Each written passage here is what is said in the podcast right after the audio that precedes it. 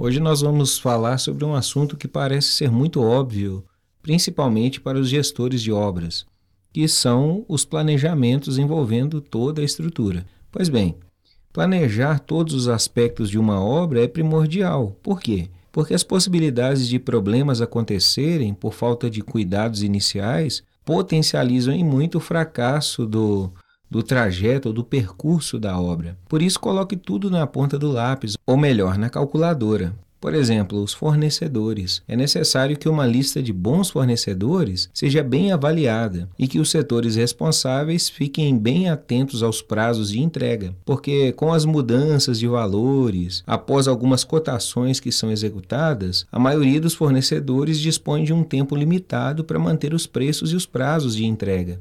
Isso logo após a proposta comercial ser enviada para você. Outra coisa que não se deve deixar de lado é a equipe operacional. Não espere para organizar e contratar uma equipe qualificada apenas quando já estiverem com a obra em vias de execução. Olha o perigo, né? Muito pelo contrário, mas façam planos que deixem uma margem de segurança e que promovam as atividades de modo bem organizado e não deixar evidências para o cliente de que a sua empresa não tem a estrutura adequada. Muitos cuidados precisam ser observados. Nenhum cuidado é exagerado quando se trata de sua empresa e do planejamento em torno do trabalho, pois o sucesso de uma obra depende totalmente do que se faz antes do início das atividades. Então, coloque mãos à obra, literalmente, tanto no seu planejamento quanto pensando no futuro, para que você não tenha aí atrasos, prejuízos e a sua equipe sofra aí com uma gestão defasada. Obrigado a todos e até o próximo podcast.